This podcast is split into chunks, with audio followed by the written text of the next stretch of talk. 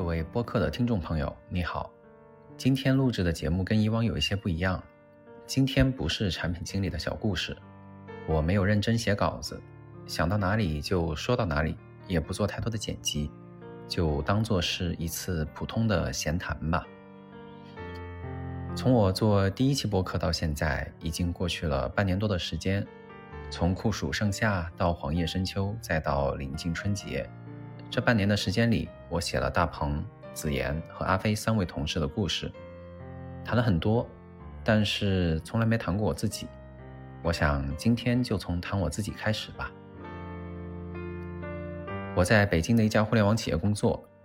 如果你听了子妍的故事，应该也听到过这个信息。六年前，我硕士研究生毕业。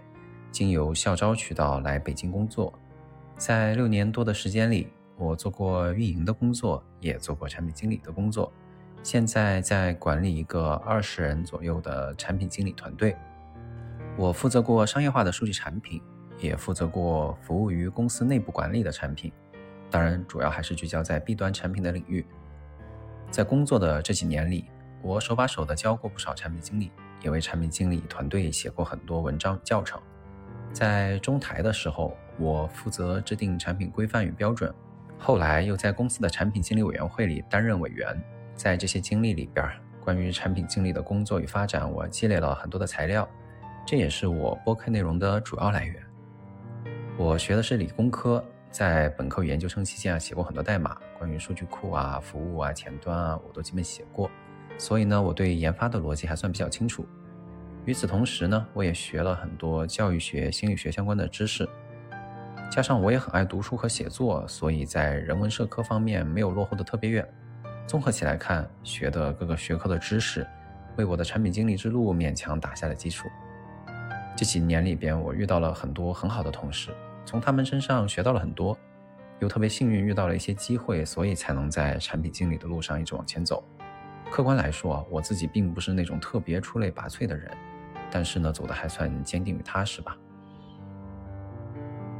关于我自己，就先说这么多，因为再说的话就有一点像是在面试里边做自我介绍了。所以呢，接下来就聊一聊我做播客节目的起因吧。其实呢，我在最早的播客节目里边也说过，我做播客的起因主要就是大鹏到我部门轮岗。去年夏天的时候，大鹏提前入职，来我所在的部门轮岗两个月。在这两个月的时间里面，我给大鹏谈产品、产品经理、产品思维等等主题。谈着谈着呢，我发现我的脑海中似乎有一套关于产品经理的理论。在我工作的几年时间里面呢，我也断断续续给很多人都讲过，但是我从来没有系统性的做过总结。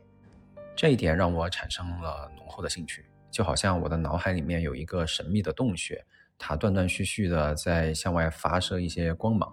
但是呢，我从来没有仔细的去探究过这个洞穴里面到底有什么。另外，就是因为我正在从专业工作往管理工作上转型，我想着，如果不趁着现在去好好思考总结一下，等我再做两年的管理工作，我对于产品经理专业工作上的这些体会和思考，大概率就会被我忘掉了。从对于自己脑海中这个洞穴的好奇，以及害怕遗忘掉这些好的想法这两个角度出发吧。我觉得我需要把我的想法整理出来。在决定整理这些想法之后，我又进一步的想，我总跟产品经理同事们交流这些想法，很多同事也反馈说对自己有一些帮助。那不如把它录成播客好了，也许能够对其他人也产生一些帮助。当时呢，大鹏和我团队的另一位小同事在了解到我的想法之后，也给了我很多建议和鼓励。于是呢，我便下定决心要把播客做起来。在决定录制播客之后，第一件事就是去构思播客的内容与形式。我想，如果干巴巴的去做一些说教，那肯定没有什么意思。采用一些小故事的形式来组织内容，会显得更加生动。那在内容方面呢，相对就比较确定，就是从专业的和通用的两个角度吧，讲一讲我觉得对于工作来说真正有一些帮助的道理。在确定了内容和形式之后，关于我节目的标题，我又想了特别久。有一天在下班回家的路上，我突然想到我以前看过的一本书，名字叫《十日谈》。我记得我刚刚拿到这本书的时候呢，我看它的名字，我以为它是类似于《论语》或者《理想国》那样的哲人的谈话。当我真正看完之后，我才发现它就是一些有意思的故事的集合。这本书的背景呢是疫情肆虐的中世纪的欧洲，联想到我们现实世界里令人人心惶惶的新冠疫情，我突然觉得有很多相通的地方，于是呢就决定用了这个标题，便有了产品经理十日谈。在内容、形式、标题都确定了之后，我便开始考虑怎么去录制。我也没有购置什么专业的工具啊，就用自己的手机的语音备忘录去做录制。因为住的地方也不是特别隔音，我便经常周末起得特别早，趁着外面的汽车还不多、还算安静的时候去做录音。一开始的时候呢，也没有做什么剪辑，后面吧总觉得口误有点多，便把以前自己学过的音频剪辑软件找了出来，删减掉一些口误，再加上一点点背景音乐，就是现在的节目了。其实也不算特别复杂。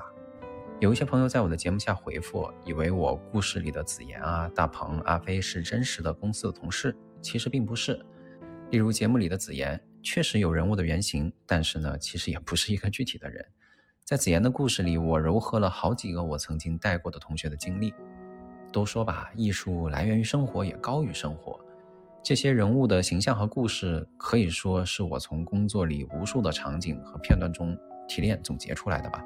虽然说也谈不上什么艺术，但是确实也不完全等于生活。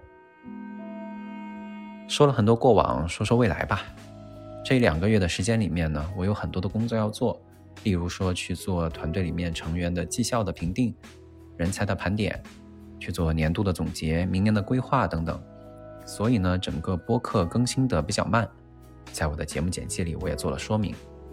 虽然说有很多事情，而且我预感还会有越来越多的事情，但是播客我会坚持做下去，因为录制播客的过程不仅仅是与素不相识的你。之间的沟通交流，更加是我与我自己的沟通交流。在做播客的过程当中，我思考了特别多，也收获了特别多。有一位不认识的朋友通过我播客里留下的邮箱联系到我，我们通过邮箱做了几轮探讨，我觉得也特别有收获。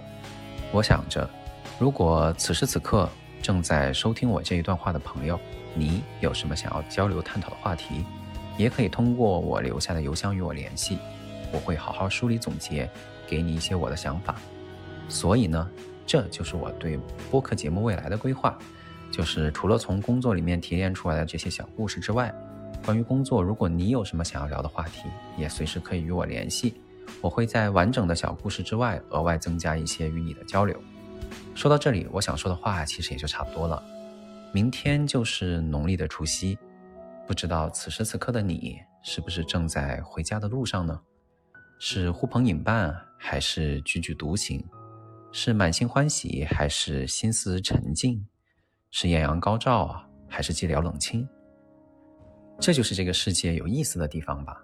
每个人都有自己独特的心境，亿万人的生命不断交汇又分别，造就了这无穷无尽、常看常新的万千气象。好奇心、同理心、敬畏心，带着一颗赤诚的心，在这个世界里跌宕起伏。是一件多么有意思的事啊！就在前两天，我与一位刚入职场的同事在公司大楼里谈到晚上十点多，他在团队竞争中被排在了末尾，被通知说他被淘汰了。他感到愤恨、不甘又不舍，说了很多，最终变成了无言以对。我特别同情他，但是这就是人生啊，有成功就会有失败。不论经历什么，结果是什么，如果自己能有一颗永远阳光、永远向上的心，一双永不后退、永不停歇的脚，这便是最大的成功和最大的收获。辞旧迎新，旧的一年即将结束，祝福我不认识的朋友们，此时此刻的你，在新的一年里能够越来越好。新年快乐！